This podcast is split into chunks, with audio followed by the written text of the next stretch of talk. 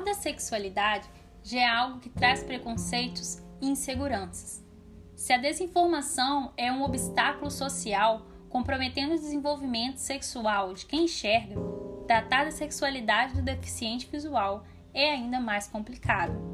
Se sexo e prevenção às infecções sexualmente transmissíveis ainda são temas tabus na sociedade, quando abordados dentro do ponto de vista das pessoas com deficiência visual, isso se acentua. Você, que é portador de deficiência visual ou não, está convidado a ouvir e entender sobre sexualidade e as infecções sexualmente transmissíveis.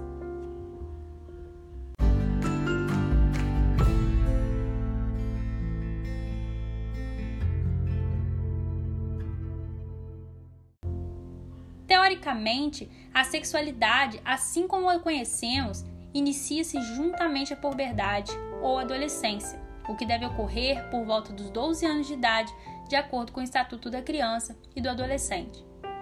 Muitos acham que ao falarmos de sexualidade, estamos falando de sexo, mas é importante entender que o sexo se refere à definição dos órgãos genitais, ou também pode ser compreendido como uma relação sexual enquanto o conceito de sexualidade está ligado a tudo aquilo que somos capazes de sentir e expressar.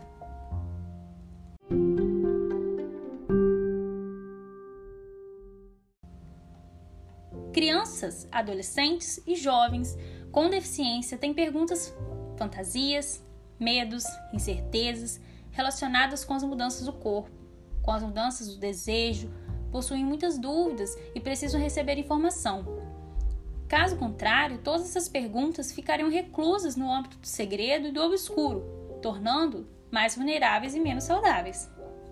A falta de conforto em se falar sobre tal tema o transforma em verdadeiro tabu, pois o desconhecimento cria percepções errôneas, privando os cegos de uma vida sexual plena e prazerosa. Por quê? Será que os cegos não precisam de informação referente à sexualidade? Devemos compreender também que tudo o que sentimos e vivemos acontece no nosso corpo, portanto, não é possível separar a sexualidade do corpo ou pensar no corpo sem considerar a sexualidade. Por isso, ouvimos tantas mensagens de controle do nosso corpo. Fecha a perna, não chora, tira a mão daí, que tem por objetivo controlar também a nossa sexualidade. E como consequência, acaba nos afastando de conhecer e cuidar do nosso corpo, aumentando nossa vulnerabilidade.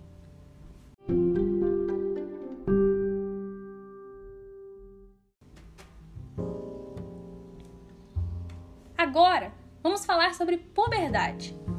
Na puberdade, observa-se uma grande quantidade de mudanças biológicas e físicas nos seres humanos. Essas transformações acontecem na aquisição da nossa capacidade reprodutiva. O corpo do indivíduo começa a mudar e várias dúvidas e sentimentos começam a aflorar. Por isso, essa é uma fase de grandes descobertas. Na puberdade, os níveis dos hormônios sexuais masculinos e femininos aumentam, desencadeando o desenvolvimento dos caracteres sexuais secundários e alterações comportamentais. Nas meninas, observa-se o início do crescimento dos seios, surgimento dos pelos pubianos e a ocorrência da primeira menstruação, ponto que indica que o corpo da menina já está preparado para uma gravidez. Nos meninos, verificam-se mudanças na voz, crescimento dos pelos, aumento do volume testicular e aumento do impulso sexual e da força física.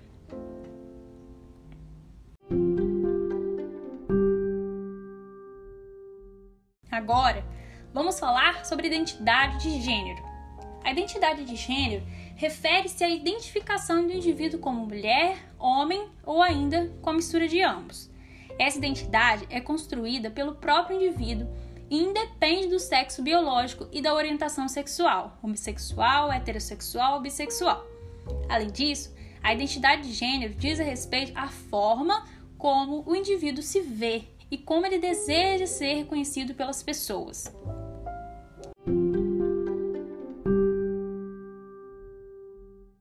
A orientação sexual diz respeito à atração afetiva ou sexual de cada pessoa, Ou seja, se uma pessoa apresenta atração pelo sexo oposto, por pessoas do mesmo sexo ou ainda por pessoas de dois sexos. O termo orientação sexual é utilizado na atualidade em substituição ao termo opção sexual, que dava uma falsa ideia de que a pessoa escolhia sentir desejo por determinado sexo. De acordo com a orientação sexual, uma pessoa pode ser heterossexual, que ela sente atração afetiva e sexual por pessoas do sexo oposto, ela pode ser homossexual, onde sente atração afetiva e sexual por pessoas do mesmo sexo, ou ela pode ser bissexual, onde sente atração afetiva e sexual por pessoas de ambos os sexos. E também é importante ressaltar sobre os métodos contraceptivos que visam a evitar uma gravidez indesejada. Esses métodos não visam a proteção contra infecções sexualmente transmissíveis em si, sendo a camisinha o único método contraceptivo que apresenta também essa função de prevenir doenças, né? As infecções sexualmente transmissíveis. Os métodos contraceptivos devem ser adotados por um casal em comum acordo após a análise dos prós e contras de cada método. Para escolher o método, deve ser analisado eficácia, possível efeito colateral, facilidade de uso, custo, reversibilidade e se ele protege contra as infecções sexualmente transmissíveis. Sendo assim, um método contraceptivo ideal para um casal, pode não ser para o outro.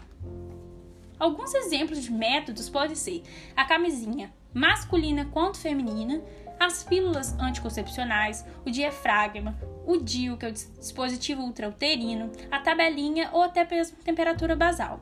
Mas depois nós vamos falar sobre cada um desses métodos. No próximo podcast, falaremos sobre as infecções sexualmente transmissíveis.